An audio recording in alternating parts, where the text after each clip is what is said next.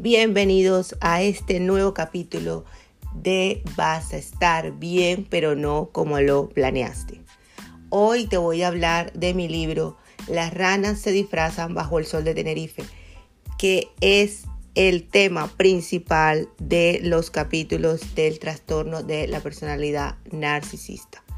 Voy a comenzar a hablarte de este libro que se inspira completamente en experiencias personales. Voy a comenzar con una frase que define lo que significó para mí pasar por este tipo de relación tóxica. Y no una, sino varias veces. En el espejo de su ego mi voz se desvaneció en su propia voz. Secuestrada mi alma en silencio quedó. Se apagó mi luz me perdí un momento en su belleza y resplandor. Rompí las cadenas y vuelvo a brillar en mi propia voz. Muy bonito. Bueno, les voy a contar que en las páginas de este libro, Las ranas se disfrazan bajo el sol de Tenerife, te adentrarás en el intrigante y perturbador mundo del narcisismo. Vuelvo y repito, desde la experiencia personal. Los narcisistas son individuos cuyo comportamiento y forma de pensar giran en torno a su amor propio y desmesurado. A lo largo de este libro explicaré quiénes son, cómo actúan y los pasos que dan en sus relaciones personales y profesionales.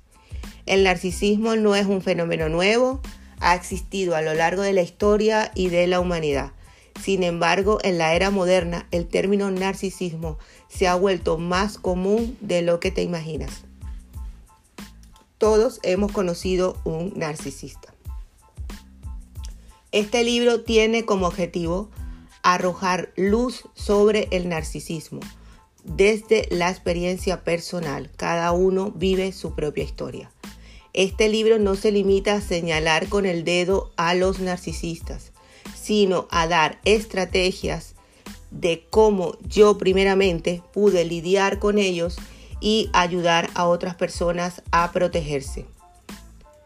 Así que sin más preámbulos, me adentro en este mundo siniestro del narcisismo y en los capítulos siguientes tienes toda la temporada completa de la personalidad narcisista.